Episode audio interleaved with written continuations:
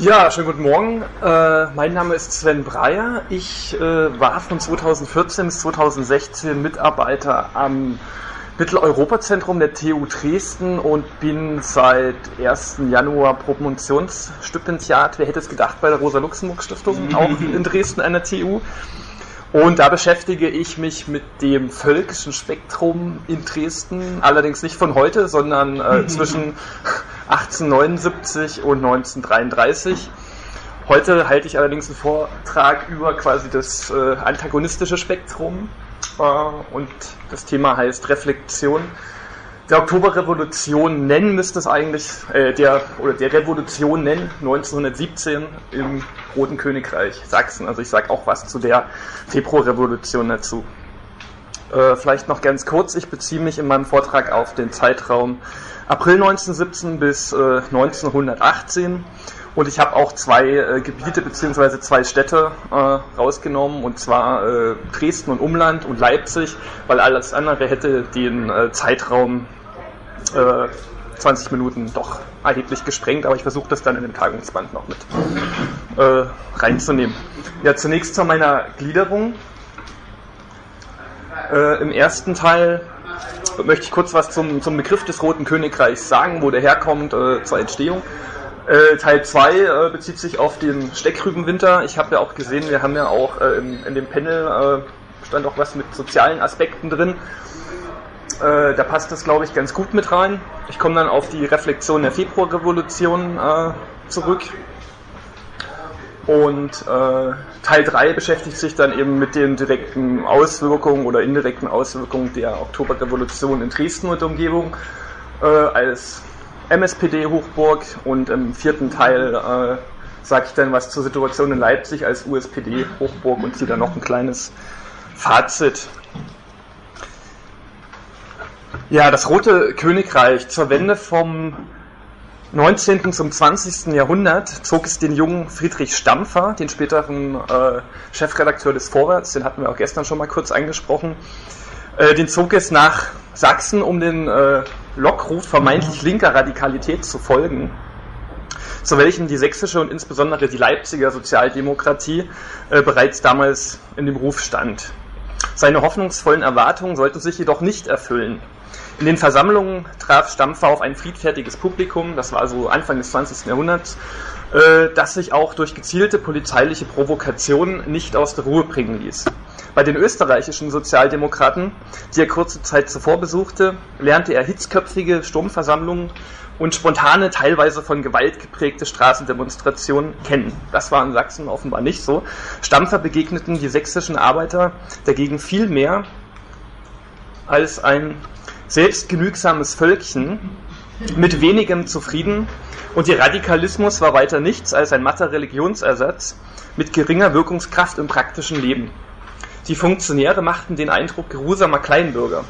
Niemand hätte diesen netten, friedlichen Leuten die Teilnahme auch nur an einer Straßendemonstration zugetraut, geschweige denn an einer wirklichen Revolution. Dabei hatte die Organisation respektable, respektable Leistung aufzuweisen. Das betraf vor allem, also die Organisation ist die SPD vor allem, das betraf vor allem die sprunghaft angestiegene Zahl an neuen Mitgliedern zwischen 1900 und 1914. So gab es in Sachsen äh, 1900 ca. 25.000 sozialdemokratische Mitglieder und äh, zu Beginn des Ersten Weltkrieges, also äh, 14 Jahre später, waren es schon 177.000 rote Untertanen womit im drittgrößten deutschen Bundesstaat äh, nach Carsten Rudolph mehr Sozialisten vereinigt waren als in Frankreich und Italien damals zusammen. Die fast völlige Abstinenz eines katholischen Sozialmilieus darf für die Bildung und Verschärfung der beiden gegensätzlichen Milieus in Sachsen, also einerseits den protestantisch-national-konservativen Lager um die sogenannten Kartellparteien, also eben die konservativen, nationalliberalen und eben in Sachsen auch die sogenannten äh, Reformparteien, die sehr antisemitisch durchsetzt waren, und eben andererseits äh, die Sozialdemokraten. Eben, und diese, ähm, das Fehlen dieses katholischen Sozialmilieus oder das fast vollständige Fehlen äh, darf eben für diese Ausbildung nicht unterschätzt werden. Äh, ja, die Arbeiterbewegung wurde noch durch zwei andere Faktoren begünstigt. Zum einen eben die radikaldemokratischen äh, Traditionen, also gerade 1848, 49 spielen da eben in Leipzig und Dresden noch eine Rolle. Äh, aber noch mehr sind die ja bis heute tief verwurzelten, äh, tief verwurzelten antipreußischen Ressentiments, welche die Sozialdemokratie von der äh, Sächsischen Volkspartei adaptierte und welche besonders Wilhelm Liebknecht agitatorisch vorantrieb.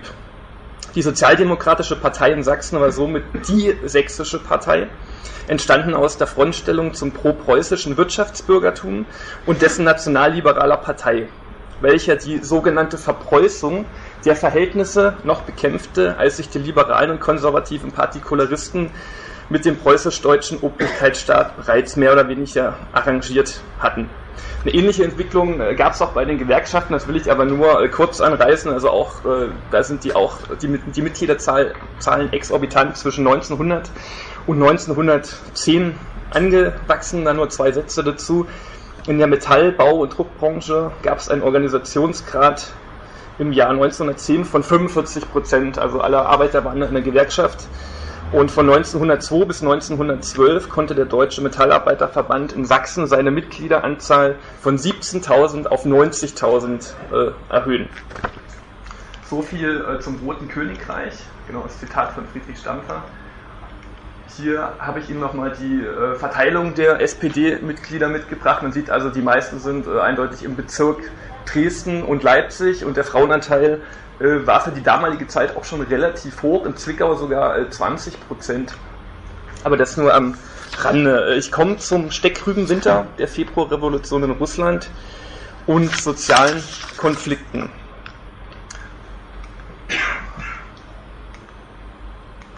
Genau. Seit Frühjahr des Jahres 1917 bemerkte das sächsische Innenministerium zunehmend besorgt eine wachsende Unruhe in der sächsischen Bevölkerung, besonders im Arbeitermilieu.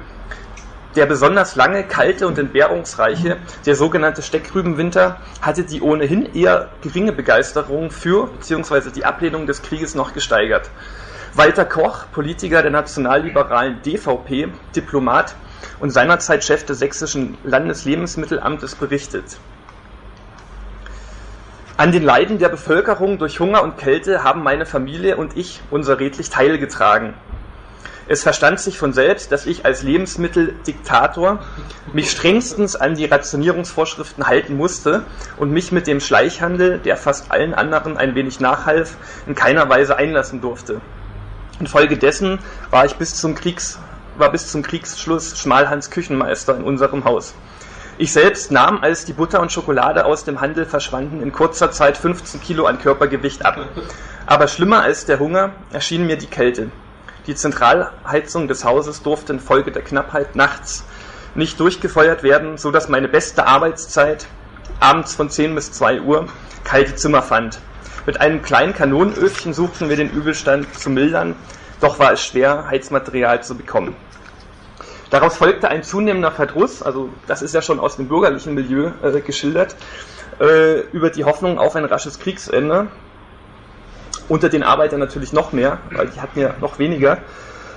Und äh, die Februarrevolution in Russland sowie die bevorstehende Kürzung der Brotration im April heizten die Stimmung äh, auch in Sachsen weiter an. Berichte aus den sächsischen Amtshauptmannschaften über spontane kleinere Streiks und Demonstrationen nahmen kein Ende. Generell stellte das sächsische Innenministerium für Sachsen in einem Bericht vom 7. April 1917 fest, dass sich unter den Arbeitern eine gereizte Stimmung bemerkbar machte und anlässlich der Kürzung der Protration größere äh, Arbeitseinstellungen möglich seien. Die Ursachen dieser gereizten Stimmung erkannten die Behörden in der Lebensmittelnot und in dem ansteckenden Beispiel der politischen Umwälzung in Russland. Weiter heißt es da, kommt es zu Streiks, so muss damit gerechnet werden, dass diese nicht in Ruhe verlaufen, sondern in größere Tumulte und Unruhen ausarten werden. Bereits hier kam der Familie Levinsohn, Auguste Levinsohn, sie war seinerzeit Mitglied des linken Flügels der USPD in Dresden, und ihr Sohn Erich Levinsohn, der war Leiter der sogenannten revolutionären Arbeiterjugend Dresdens, den, äh, der dieser Familie kam eine führende äh, Rolle in Mittel- und Ostsachsen zu, gerade was äh, die USPD und eben später auch die Spartakusgruppe angeht. So kam es beispielhaft in der unmittelbaren Nähe von Dresden im sogenannten Plauenschen Grunde, das ist quasi heute, äh, was Freital ist, ich glaube, das kennt jeder mittlerweile, wo das äh, gelegen ist, war damals ein sehr SPD-lastischer Bezirk, auch wie, wie Pirna. Und in der Nacht zum 1. Mai 1917 kam es da zu einer spontanen Demonstration von ca. 200 zumeist jungen ArbeiterInnen, welche die internationale, sagen, die an der Spitze des Zuges demonstrierenden elf Personen wurden verhaftet und während die Polizei die Menge zu zerstreuen versuchte, waren 350 bis 400 Personen vor dem äh, Gendarmerie-Wachgebäude in äh, Freital und verlangten die Freilassung der Verhafteten. Zitat heißt es im sächsischen Innenministerium, die Menge schrie, sang sozialdemokratische Lieder und johlte. Durch einen Steinwurf wurde von den Wachräumen eine Fensterscheibe zertrümmert. Andere Personen schrien, nieder mit dem Kriege, gebt uns Brot. Wenn ihr Gestellungsbefehle bekommt, trefft nicht ein, überrennt sie und so weiter. Nach Androhung von Waffengewalt und der Freilassung der festgenommenen und vermeintlichen Redelsführer, unter ihnen Erich Levinsohn, zog die Menge nach kurzem Zögern ab. Der überwiegende Teil der TeilnehmerInnen waren Personen unter 18 Jahren äh, und Mitglieder des Jugendbildungsvereins des Blaunschen Grundes. Weiterhin trafen sich am 12. August 1917 mehrere Jugendliche auf dem Kohlberg bei Pirna.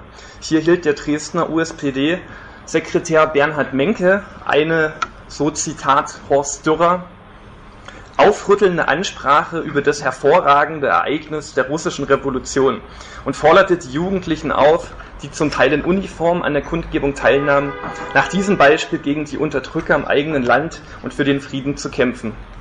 Die Arbeiter dürften keine Munition mehr produzieren und müssten den Spieß umdrehen, dem Feind den Rücken zukehren und gegen die deutsche Willkür vorgehen. Im Anschluss der Kundgebung formierte sich ein Demonstrationszug mehrerer Jugendlicher durch Pirna, deren Teilnehmer revolutionäre Lieder sangen und sich gegen den Krieg aussprachen.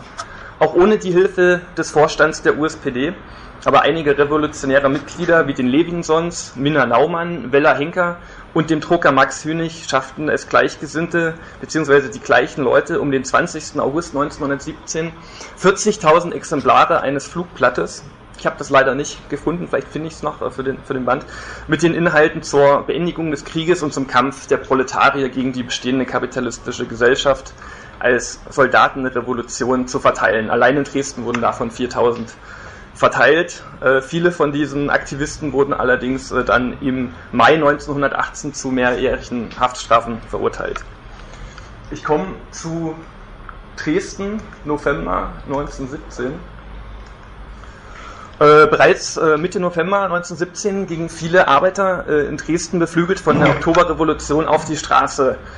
Ähnlich wie in Berlin geschah dies in Dresden auch verstärkt um den 18. November 1917. Hier verteilten Spartakus-Anhänger und bzw. oder USPD-Mitglieder Flugblätter, in denen es hieß, wir wollen protestieren gegen unsere brutale, ausnahmegesetzliche Unterdrückung. Wir wollen demonstrieren für den sofortigen allgemeinen Waffenstillstand und einen annexionslosen Frieden. Kein Arbeiter, keine Arbeiterin, kein Sozialist darf dabei fehlen. Heraus aus den Wohnungen auf zur Straßendemonstration am Sonntag, dem 25. November. Die Polizei hatte an diesem Tag jedoch verstärkt mobil gemacht. So gelang es, einige auf dem Altmarkt demonstrierende Gruppen von Arbeitern nach kurzer Zeit auseinander zu reiben. Die MSPD sah sich auch gezwungen, äh, Solidarität mit den russischen Genossen zu zeigen. Unter der Losung Demokratie, Frieden und Volksrechte fanden Versammlungen im ganzen Land statt. Die gut ausgebildete Arbeiterschaft der sächsischen Residenzstadt fand sich daher bei einer von etwa 6000 Genossen besuchten Rede von Philipp Scheidemann am 18. November 1917 im beliebten Dresdner Zirkus Sarasani. Ich glaube, zu Scheidemann muss ich nicht äh, viel sagen. Äh, der Zirkus Sarasani, der steht seit 1945 nicht mehr, war auf der Neustädter Seite gelegen und es war bis dahin äh, diese, diese Veranstaltung in Scheidemann war bis dahin die größte Veranstaltung äh, in Dresden überhaupt eben mit 6000 äh, Zuschauern und ich denke mal, es wurde auch bewusst äh, dieser Ort gewählt, weil Dresden-Neustadt damals äh, ein Arbeiterbezirk war. Und äh, Scheidemann äh, sprach davon, dass die Sozialdemokraten mit den Bolschewiki die sozialistische Auffassung im Allgemeinen teil, teilen würden. Was in Russland jedoch gewaltsam durchgeführt wurde, vollziehe sich in Deutschland auf friedlichem Wege. Ein Bruch mit der Burgfriedenspolitik kam für ihn nicht in Frage. Der Krieg, Krieg könne beendet werden, wenn die Feinde dazu bereit wären. Alle Eroberungspläne kamen nicht von den verantwortlichen Staatsmännern, so scheine man, sondern von, Zitat, privaten Leuten. In einem Regierungsbericht, der im Januar 1918 von Dresden aus dem stellvertretenden Generalstab der Armee in Berlin zuging, hieß es, das russische Beispiel der Machterringung durch die Bolschewiki wirkt unter den Massen fanatisierend und könnte diese schließlich zu den größten Unbedachtsamkeiten hinreißen. Wenn die Waffenruhe mit Russland nicht zum Frieden führt, ist die Enttäuschung unter den Arbeitermassen so groß, dass Schlimmeres zu befürchten ist. Am 13. Januar 1918 fand in Dresden eine Vorstandssitzung der sächsischen USPD statt mit Mitgliedern aus Dresden, Pirna, Riesa, Leuben etc. Und hier wurde einstimmig beschlossen, äh, dass gestreikt werden soll. Hermann Fleißler, Hermann Fleißner, äh, Chef der äh, sächsischen USPD, erklärte dazu ganz gleich, ob mit oder ohne Erfolg. Im Blaunischen Grund bei Dresden legten daraufhin 900 Munitionsarbeiter ihre Arbeit nieder, äh, in Dresden-Dolben 200 und im Bezirk Pirna-Heidenau insgesamt 1600 Beschäftigte. Beschäftigte.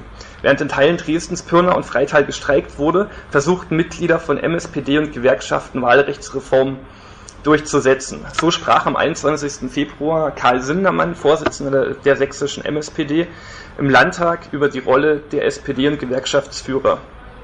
Der Streik ist elementar angekommen und nun heißt es nur, ihn so schnell als möglich auf dem Wege der Verhandlung mit der Regierung zum Abschluss zu bringen. Auf demselben Standpunkt stellen wir uns auch in Sachsen. Nachdem uns berichtet wurde, dass in einzelnen Betrieben teilweise Streiks ausgebrochen sind, haben wir sofort gesagt, Jetzt heißt es für uns, die Bewegung in geordneten Rahmen zu halten. Zunächst einmal mit der Regierung, dem Herrn Minister des Innern, in eine Unterredung einzutreten, ob es nicht irgendwie möglich wäre, den Arbeitern beruhigende Zusicherungen zu geben. Ja, letztendlich wurde mit Hilfe des, ich kürze das jetzt mal ein bisschen ab für Dresden, äh, wurde dieser Streik dann auch relativ schnell beendet. Und äh, gerade auch für den, äh, für den Stadtteil Dresden-Neustadt forderte das Innenministerium noch mehr Militär und Polizei ein, weil eben die Arbeiterbewegung äh, im Februar 1918 da auch gärte. Ich habe noch einen anderen Aspekt. Im Sog des Weltkriegs und verstärkt durch die russischen Revolution entstand in Dresden die sogenannte Gruppe 1917, eine Künstlervereinigung um Konrad Felix Müller, welche Ende des Jahres 1917 aus der im selben Jahr gegründeten expressionistischen Arbeitsgemeinschaft Dresden hervorging. Ein zentrales Thema war die Zusammenführung von Tat und Geist. Die Kunst wurde als Instrument gesehen, um gesellschaftliche Veränderungsprozesse zu bewirken. Bereits im Vorfeld hatten Felix Müller und Raoul Hausmann für eine zu gründende expressionistische Interessensgemeinschaft den programmatischen Leitsatz Unsere Bestimmung ist es, die Welt nach unseren Überzeugungen zu ändern, formuliert. Gibt vielleicht dieses bekannte Bild, ich habe es leider jetzt nicht dabei, äh, von Felix Müller, wo er Otto Rühle zeigt. Das Bild heißt Der Agitator. Vielleicht können wir das für den äh, Bildband verwenden. Ich komme noch zu Leipzig als USPD-Hochburg. Anders als in der äh, sächsischen Residenzstadt, wo, Zitat des Dresdner Polizeidirektors, die sozialdemokratische Arbeitsgemeinschaft und die angeschlossenen radikalen Gruppen der Sozialdemokratie bei weitem nicht den Einfluss besitzen wie in Leipzig, verlieren dagegen die Streiks und Demonstrationen in der sogenannten unabhängigen Messestadt. Hier hatte die USPD seit Anfang April 1917 auf einen Massenstreik hingearbeitet und am 16. des Monats gemeinsam mit dem Deutschen Metallarbeiterverband unter der Parole Brotarbeit, Freiheit zur Arbeitsniederlegung und Protesten gegen den Krieg aufgerufen. Insgesamt bestreikten hier fast 30.000 Arbeiter ihre Betriebe und versammelten sich zur Kundgebung in der Leipziger Innenstadt. Ja, äh, das ging dann auch einige Wochen so. Unterm Strich äh, die Streikwelle in Leipzig dann ab, als der Leipziger Bezirksverband der Metallindustriellen auf Anregung der Militärbehörden den Forderungen nach Lohnerhöhung und Arbeitszeitverkürzung nachgab und dem Protest damit ein gutes Stück seiner sozialen Motivation nahm. Es war aber allerdings ein, ein nie gekannter Achtungserfolg. Und in Leipzig brach ja auch äh, durch die Spaltung zwischen SPD und USPD die alte SPD regelrecht zusammen, weil äh, im Prinzip fast alle Mitglieder der ehemaligen SPD zur USPD überliefen, was in Dresden überhaupt nicht der Fall war.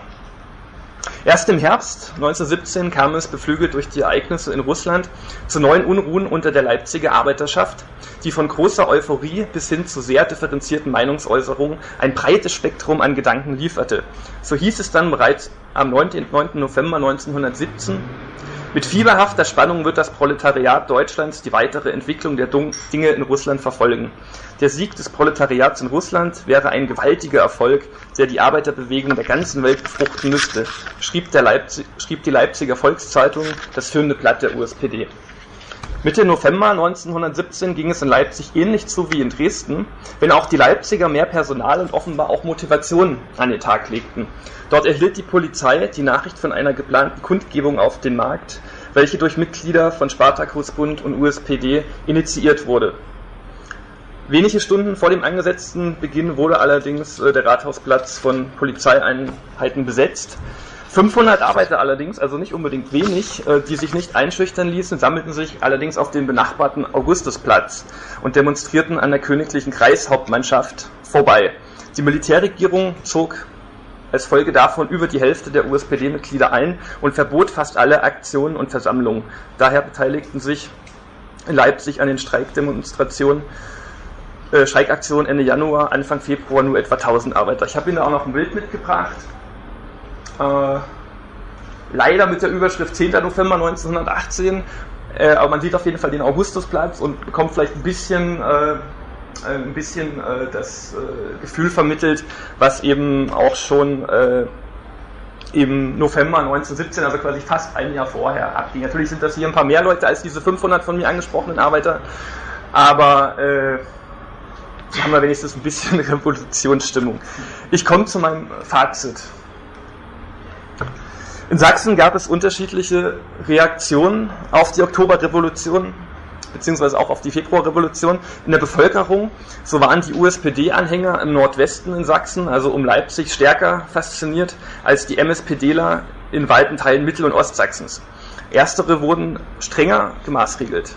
Bereits die Februarrevolution führte zu erhöhten Demonstrationsgeschehen und Unruhen in Leipzig, Dresden, Chemnitz, aber auch anderen kleinen Industrieorten wie Freital oder Pirna.